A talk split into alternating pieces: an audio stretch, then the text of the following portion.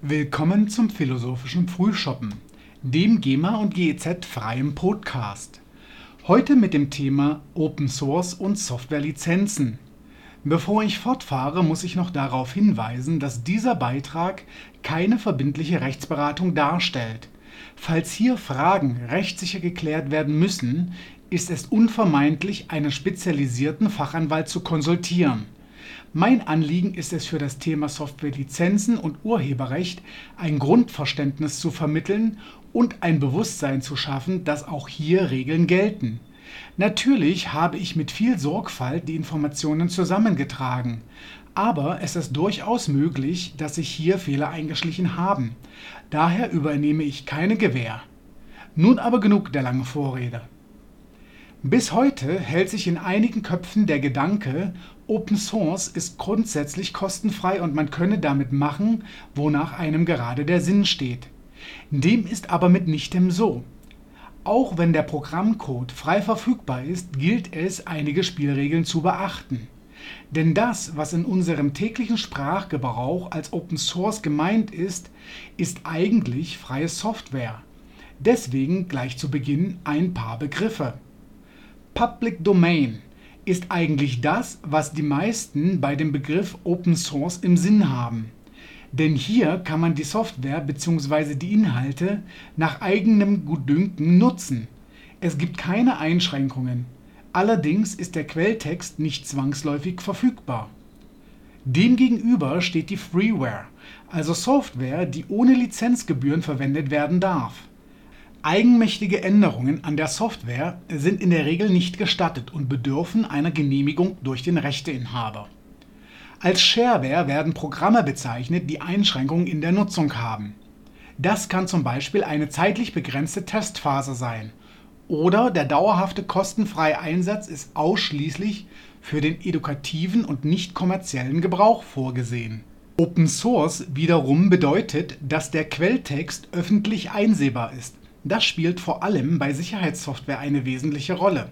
Denn durch die Offenlegung des Quelltextes haben Sicherheitsforscher die Möglichkeit, Schwachstellen schneller zu erkennen. Wichtig ist es, dass man sich bewusst sein muss, dass die Offenlegung des Quelltextes nicht automatisch erlaubt, diesen in eigenen Programmen auch zu verwenden. Hier gibt es unterschiedliche Lizenztypen, die genau regeln, unter welchen Bedingungen der Quelltext oder Teile davon verwendet werden dürfen. Um das Thema nicht zu sehr mit trockener Theorie ausufern zu lassen, beschränke ich mich auf die zwei gängigsten Open-Source-Software-Lizenzen, die GPL und die Apache 2-Lizenz. Beginnen wir mit der GPL, einer sogenannten Copyleft-Lizenz. Das bedeutet, wer GPL-Software in seinem Programm nutzt, ist verpflichtet, die eigene Software selbst unter GPL zu stellen da GPL die Offenlegung der Quelltexte sowie die freie Verfügbarkeit einfordert, ist diese Lizenz für Firmen oft problematisch. Denn nicht zwangsläufig soll auf die Open-Source-basierte Entwicklung ebenfalls Open Source werden oder gar kostenfrei verfügbar sein.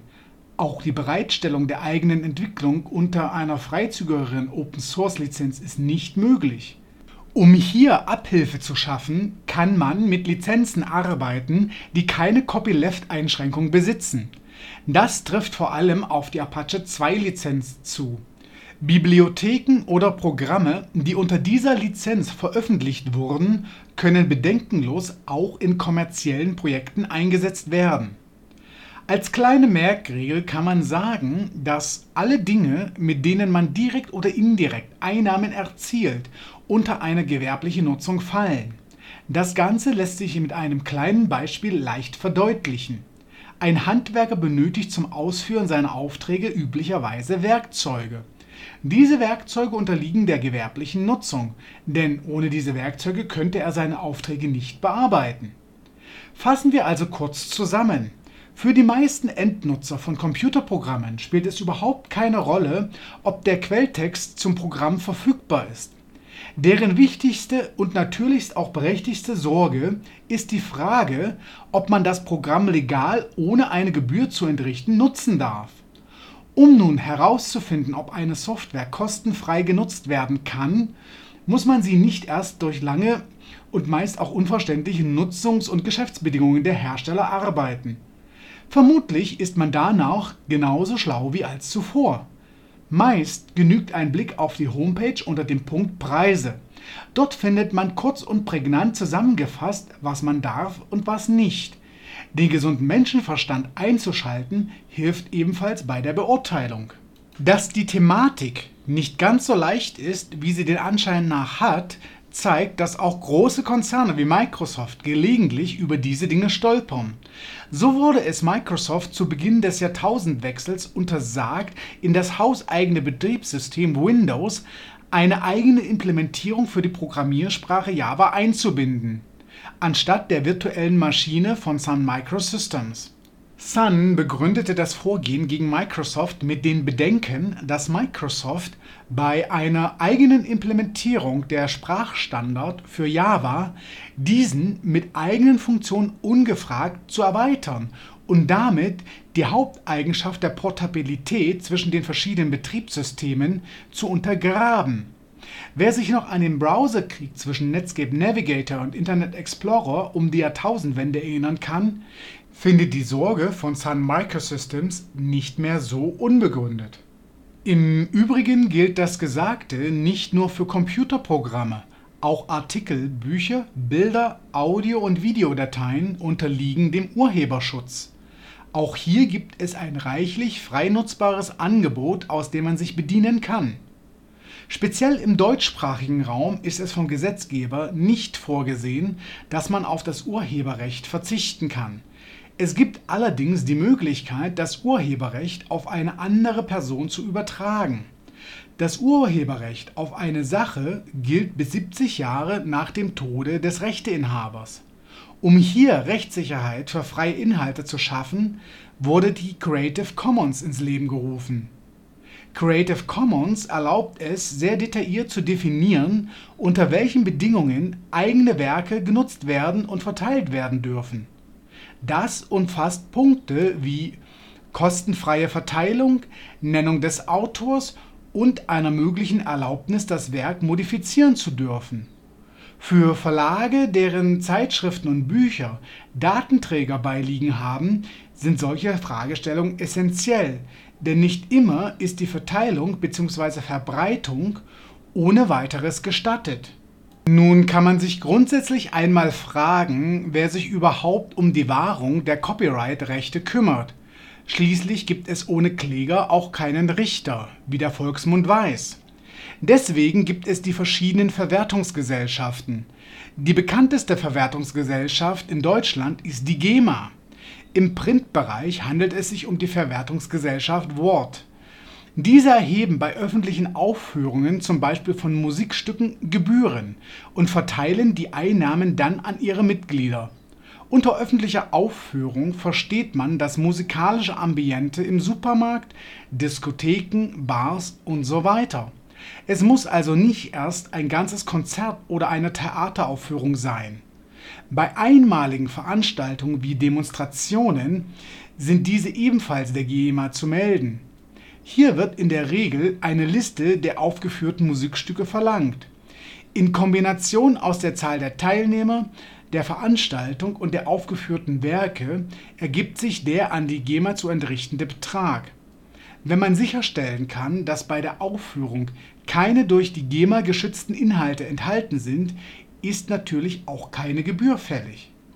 Auf Druck der Musik und Filmindustrie gab es mit der weiten Verbreitung des Internets Anfang der 2000er Jahre eine regelrechte Jagd auf sogenannte Raubkopierer. Denn anstatt sich der wirklichen kriminellen Protagonisten zuzuwenden, wurde ein regelrechter Krieg gegen Privatpersonen entfesselt, die geschützte Werke auf sogenannten Tauschbörsen sich besorgt und teilweise auch verbreitet haben an dieser Stelle möchte ich auch an die Entstehungsgeschichte des Musikstreaming-Dienstes Napster erinnern, der zur Jahrtausendwende das erfolgreichste Peer-to-Peer-Netzwerk für den Tausch digitaler Inhalte war. Um der illegalen Verbreitung geschützter Inhalte einen Riegel vorzuschieben, wurde Napster mit unzähligen Klagen überhäuft, das, obwohl die Betreiber selbst nachweislich nur die Tauschplattform zur Verfügung gestellt haben. In dieser Zeit wurden auch viele Datenträger wie CDs mit Kopierschutz ausgeliefert, um eine unautorisierte Verbreitung zu unterbinden. Hier gab es besonders bei den Computerspieleherstellern ein erbittertes Wettrüsten, denn die Produktion guter Spiele ist sehr kostenintensiv und kann bei starker illegaler Verbreitung den Spielepublisher durchaus in den Konkurs drängen. Die einfachste Möglichkeit, einen solchen Kopierschutz anzuwenden, war die Verwendung einer Überlänge. Auf den Datenträgern wurden in die Bereiche der Kapazität einfach eine hohe Zahl eingetragen, so dass die Kopierprogramme für gängige Lehrmedien zu wenig Speicherplatz ermittelt haben, weswegen der Kopiervorgang nicht zu starten war. Solche Maßnahmen haben sich natürlich leicht umgehen lassen und führten zu einem stetigen Kräftemessen zwischen Industrie und Crackern. Cracken bedeutet übersetzt brechen. Demzufolge ist ein Cracker jemand, der sich mit dem Umgehen des Kopierschutzes beschäftigt.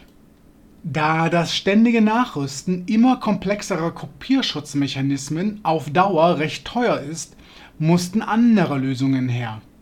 Lange Zeit hat die Industrie vor einem Umdenken ihrer Geschäftsmodelle gezaudert, aber zu guter Letzt blieb ihr nichts anderes übrig. Mittlerweile haben sich Modelle hin zu sogenannten Streaming-Diensten gewandelt und klassische Datenträger verlieren immer mehr an Bedeutung. An diesem Beispiel sehen wir, dass es zwar bequem ist, wenn man die Dinge immer ewig so weiterlaufen lässt wie gewohnt, aber die Verfügbarkeit neuer Technologien erfordert auch bei großen Konzernen, sich den neuen Zeiten anzupassen. Wenn man hier frühzeitig neue Wege denkt, kann dies durchaus mit einem erheblichen wirtschaftlichen Erfolg verbunden sein. Nicht ohne Grund hält der Erfolg des Streaming-Portals Netflix seit vielen Jahren an. Selbst große Konkurrenten haben noch einen weiten Weg vor sich, bis sie die führende Rolle von Netflix ablösen können. Anfangs noch belächelt als postalischer Videoverleih produziert Netflix mittlerweile eigene, sehr hochwertige Inhalte, die sich problemlos mit dem, was die klassischen Studios veröffentlichen, messen lassen. Wer übrigens die alten Geschichten aus den Kindertagen des Internets mag, dem seien an dieser Stelle ein paar Unterhaltungstipps mit an die Hand gegeben. Aus der Kategorie Film gehört neben dem Klassiker Hackers auch die Geschichte von Steve Jobs und Bill Gates, die der Film Pirates of Silicon Valley sehr spannend erzählt.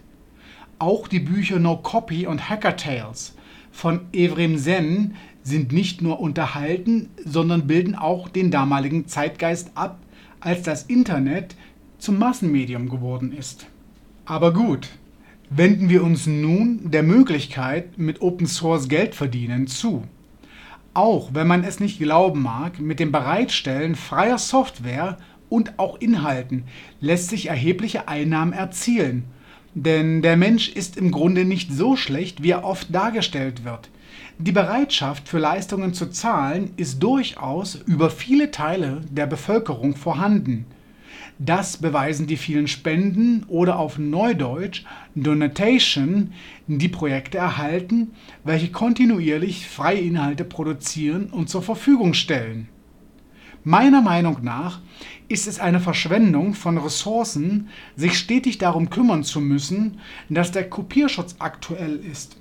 Auch permanent Leute zu verfolgen, die meinen, ein Urheberrecht gelte für sie nicht, ist nicht wirklich zielführend. Ich glaube, das erzeugt nur negative Energien, die sich viel besser in kreative und schöpferische Arbeit lenken lassen. Das Zauberwort für Menschen, die vornehmlich Inhalte bereitstellen, lautet Community-Bildung. Je umfangreicher die Gemeinschaft der Jünger ist, umso stetiger ist der Geldfluss. Einnahmen lassen sich auf verschiedenen Wegen erzielen, sofern eine kritische Masse an Gefolgschaft aufgebaut werden konnte. Das wiederum gelingt dem Guru nur dann, wenn er regelmäßig für die Zielgruppe spannende Themen veröffentlichen kann. Da die Verbreitung über die üblichen Social-Media-Plattformen wie YouTube, Facebook und so weiter erfolgen, können die dort angebotenen Gewinnausschüttungen der Betreiber einen festen Platz in den monatlichen Einnahmen darstellen. Dazu kommen weitere Quellen wie sogenannte Affiliates. Das sind Links auf Produkte in einem Shop, für die man eine kleine Vermittlungsgebühr erhält, wenn darüber Verkäufe generiert werden konnten.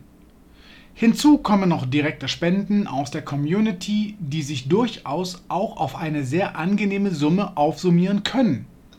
Verkäufe eigener Merchandising-Artikel über entsprechende Plattformen runden das Angebot ab, sodass man durchaus von einem solchen Geschäftsmodell gut leben kann. Natürlich ist das alles nicht so leicht, wie es sich im ersten Moment anhört, denn der Erfolg steht und fällt mit der Kontinuität, in der man für ein möglichst breites Publikum Inhalte produzieren kann. Zwei bis drei Veröffentlichungen in der Woche sollten es schon werden, will man hier eine gewisse Relevanz erreichen. Schauen wir einmal, was Programmierer und Unternehmen so umtreibt, wenn sie sich in die Welt von Open Source begeben. Ich beobachte oft das unterschiedliche Mindset von Leuten, die vornehmlich in der Windows-Welt als Entwickler ihr täglich Brot verdienen und von Java-Entwicklern, die mit einer weitgehend frei verfügbaren Infrastruktur arbeiten können. Wer mit Visual Studio und anderen Microsoft-Produkten kommerziell Software entwickelt, muss zuerst sehr tief in die Tasche greifen, um die benötigten Werkzeuge nutzen zu können. Das verändert natürlich auch die persönliche Einstellung. Denn mit dem erschaffenen Produkt muss ich ja auch die Investition der Werkzeuge schnell gegenfinanzieren. Denn die Beträge, die hier zusammenkommen, sind nicht so unerheblich. Demgegenüber steht das ganze Java-Universum mit den vielen freien Werkzeugen, die meist auch viel leistungsfähiger sind als das, was die Kollegen aus dem Microsoft-Lager zur Verfügung haben. Ein Grund liegt mit hoher Wahrscheinlichkeit in der Beteiligung der Community, die aus reinem Eigennutz stetig an Verbesserung bestrebt sind. Nun muss man sagen, dass auch in der Java-Welt nicht alles toller Sonnenschein ist. Der sechsmonatige Release-Zyklus von Oracle und das zugehörige Lizenzmodell für Java ist nicht gerade der beste Wurf. Es gibt aber Alternativen, mit denen sich das Problem beheben lässt. Gerade die hohe Bandbreite hochwertiger und frei verfügbarer Bibliotheken und andere Ressourcen in Java erlaubt es Anfängern schnell Fortschritte zu machen. Dass freie Software erhebliches Potenzial hat, zeigt auch die starke Unterstützung großer etablierter Unternehmen, die eine Vielzahl ihrer Produkte frei verfügbar gemacht haben. Selbst bei Microsoft hat mittlerweile ein Umdenkprozess stattgefunden und Open Source gilt nicht mehr als der erklärte Feind. Ein Grund, wieso ich nicht mit geknackter und somit illegaler Software arbeite, ist zum einen mein Beruf als Softwareentwickler. Schließlich möchte ich ja auch für meine Arbeit entlohnt werden. Denn der Kühlschrank füllt sich nun mal nicht von alleine. Selbst wenn er mit dem Internet verbunden ist und fleißig Waren bestellen könnte. Denn ohne Moos ist bekanntlich nun mal nichts los. Aber noch viel gewichtiger ist das gesamte Drumherum, die verlorenen Stunden, die man aufwenden muss, um sich das gewünschte Programm zu besorgen und dann auch noch die Nerven, bis man alles auf der eigenen Maschine zum Laufen gebracht hat, sind nicht unerheblich. Betrachten wir die Wirtschaftlichkeit eines solchen Unterfangens und setzen den Zeitaufwand in Relation zum Stundenlohn, zeigt sich sehr schnell, wie sinnfrei die ganze Aktion dann wird. Wenn es dann noch dumm läuft, hat man sich noch einen ordentlichen Virus auf dem System eingefangen. Schließlich sind die Quellen, wo man geknackte Software beziehen kann, nicht wirklich vertrauenswürdig. Durch den konsequenten Einsatz legaler Freeware habe ich dieses Problem nicht. Sicher mag der ein oder andere hier Einspruch erheben und beispielsweise die Adobe Creative Suite mit mehreren tausend Euro Anschaffungspreis ins Feld führen, Betrachten wir das Ganze aber realistisch und schauen wir einmal, was die Creative Suite so alles mitbringt. Schnell ergibt sich ein ganz anderes Bild. Audio, Video und Bildbearbeitung und Kombination verschiedener hochprofessioneller Publishing-Werkzeuge sind für Privatanwender eher Trophäen, mit denen man angeben kann, sie zu besitzen, anstatt den vollen Funktionsumfang auch wirklich nutzen zu können. Hobbyfotografen, die dann mit Photoshop ein paar selbst erstellte Fotobücher aufpeppen, zu verfolgen, ist weniger zielführend. Je mehr Personen aber bereits im privaten Sektor mit diesen hochprofessionellen Werkzeugen sicher umgehen können, erwarten dann, dass ihre Arbeitgeber genau diese Werkzeuge zur Verfügung stellen. Das gilt natürlich auch für alle Funktionserweiterungen in neuen Versionen. Mit solchen Überlegungen kann man sehr schnell auf die Idee kommen, dass hier wohl etwas Strategie dahinter steckt. Lassen wir es aber nun gut sein mit den Schauergeschichten und Spekulationen. Stellen wir uns der Frage, wie man mit Open Source wirklich Geld verdienen kann. Meist hat ein Produkt zwei Ausprägungen, eine freie Community und eine gewerbliche Enterprise Edition. Oft sind diese beiden Editionen in ihrem Funktionsumfang sehr identisch.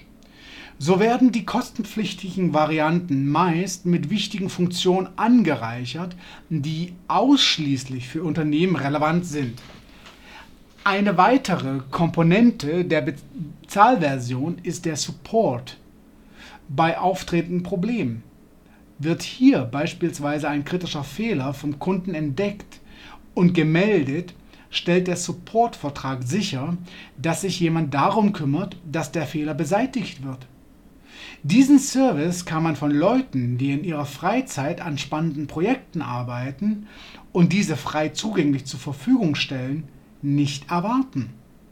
Open Source Projekte, die ohne kommerzielle Supportverträge arbeiten, erwarten wiederum von ihren Nutzern, dass diese Fehler und Feature-Wünsche nicht nur melden, sondern sich aktiv an der Entwicklung beteiligen.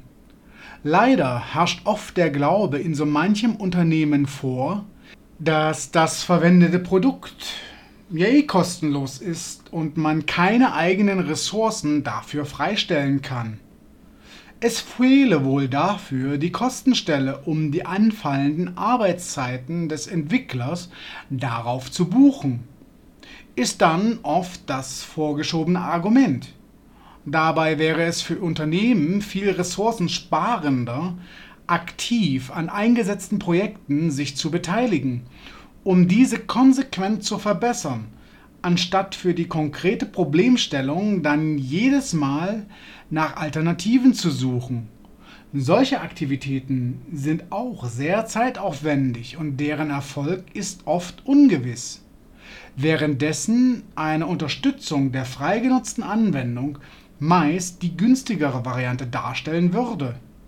Auf ein großflächiges Umdenken künftig in diese Richtung ist zu hoffen, und die Chancen, dass auch hier dies geschieht, stehen gar nicht so schlecht. Es ist aber noch ein wenig Aufklärungsarbeit dahingehend notwendig. Bei dieser Betrachtung muss man durchaus auch erwähnen, dass es als Einzelkämpfer äußerst schwierig ist, ein Projekt zu starten, das ein durchschlagender Erfolg wird. Wenn es dennoch gelingen soll, ist es nicht verkehrt, sich ein paar Gedanken zu machen, wie die Anwender möglichst begeistert werden können. Was ich immer wieder feststelle, ist die Möglichkeit, dass jeder Nutzer die Anwendung so stark als möglich nach den eigenen Wünschen anpassen kann, ein sehr überzeugendes Argument ist. Nicht so langweilig, als wenn alles irgendwie von der Stange gekauft wirkt. Deswegen sind reichhaltige Look-and-Feel-Anpassungsmöglichkeiten sogenannte Low-Hanging Fruits, die man bequem einsammeln kann und auch sollte. Viel schwieriger wird es, wenn man erlauben möchte, dass die Anwendung durch sogenannte Plugins in ihren Funktionen erweitert werden kann. Wer eine solche Schnittstelle bereitstellt, sollte sehr auf Stabilität achten. Denn nichts ist frustrierender, als wenn mit jeder neuen Version das eigene Plugin angepasst werden muss, damit es weiterhin seinen Dienst verrichtet. Ein ebenfalls nicht zu unterschätzender Punkt ist die Dokumentation. Sicherlich nicht die spannendste Tätigkeit, aber niemand wird ein neues Projekt beachten, wenn man nicht weiß, was man damit anstellen kann. Ein paar Zeilen, wieso man überhaupt an dem eigenen Projekt arbeitet und was das Ziel sein soll, ist immer ein guter Anfang. Je mehr Spannung aufgebaut werden kann, umso höher wird auch das Interesse, ein Programm oder eine Bibliothek auszuprobieren. Das wird natürlich nicht mit trivialen Allerweltsbeispielen gelingen. Die müssen schon den Mehrwert herauskehren und ihre Möglichkeiten zur Schau stellen. Wer seinen Source Code öffentlich machen möchte, kann das natürlich recht leicht über die eigene Homepage tun. Leider wird das eine möglichst schnelle Verbreitung nicht sehr unterstützen. Auch das Mitarbeiten interessierter Nutzer lässt sich mit einem einfachen Download-Paket nur schlecht motivieren. Dafür gibt es aber Abhilfe, dank Plattformen wie GitHub. Als GitHub von Microsoft aufgekauft wurde, führte das zu einigem Raunen in der Szene. Die Alternative Google Code hat auch schon seit langem den Betrieb eingestellt und der Klassiker SourceForge unter den Anbietern ist für unerfahrene Nutzer etwas umständlich zu bedienen. Aber ganz so verzweifelt ist die Lage nicht, denn es gibt auch ernstzunehmende Alternativen, die für öffentlich zugängliche Repositories kostenfrei sind. GitLab und Bitbucket heißen diese Konkurrenten. Auch für die fertigen Binärdateien gibt es ein adäquates Zuhause. Wo diese abgelegt werden können, hängt vor allem von der verwendeten Programmiersprache ab. Das größte Open Source Repository für Java-Artefakte ist Maven Central. Wer mit .NET hantiert, kann seine Binaries auf NuGet veröffentlichen. Und JavaScript-Projekte lassen sich bei NPM öffentlich archivieren. Eine wichtige Sache bei meiner ganzen Ausführung habe ich noch nicht angesprochen, nämlich das Wieso. Wieso sollte man also bei einem bestehenden Projekt mitarbeiten oder gar ein eigenes Projekt starten? Die Antwort ist sehr einfach, weil es unwahrscheinlich viel Spaß macht. Und ganz nebenher lernen wir noch eine Menge dabei. Auch die Leute, auf die man bei solchen Unterfangen trifft, sind meist sehr spannende offene Persönlichkeiten. Ganz gleich, ob Mann oder Frau, alle sind willkommen. Mich hat von Anfang an die Offenheit, mit dem Wissen geteilt wird, fasziniert. Ein wichtiger Grund für mich, wieso ich meine gewonnenen Erkenntnisse ebenfalls gern öffentlich kostenfrei teile. Wenn euch dieser Beitrag gefallen hat, zögert nicht, ihn zu teilen und weiter zu empfehlen und hinterlasst auch gerne ein Like und besucht meine Homepage elmerdot.com. Ich freue mich auf euren Besuch. Bis zum nächsten Mal. Ciao.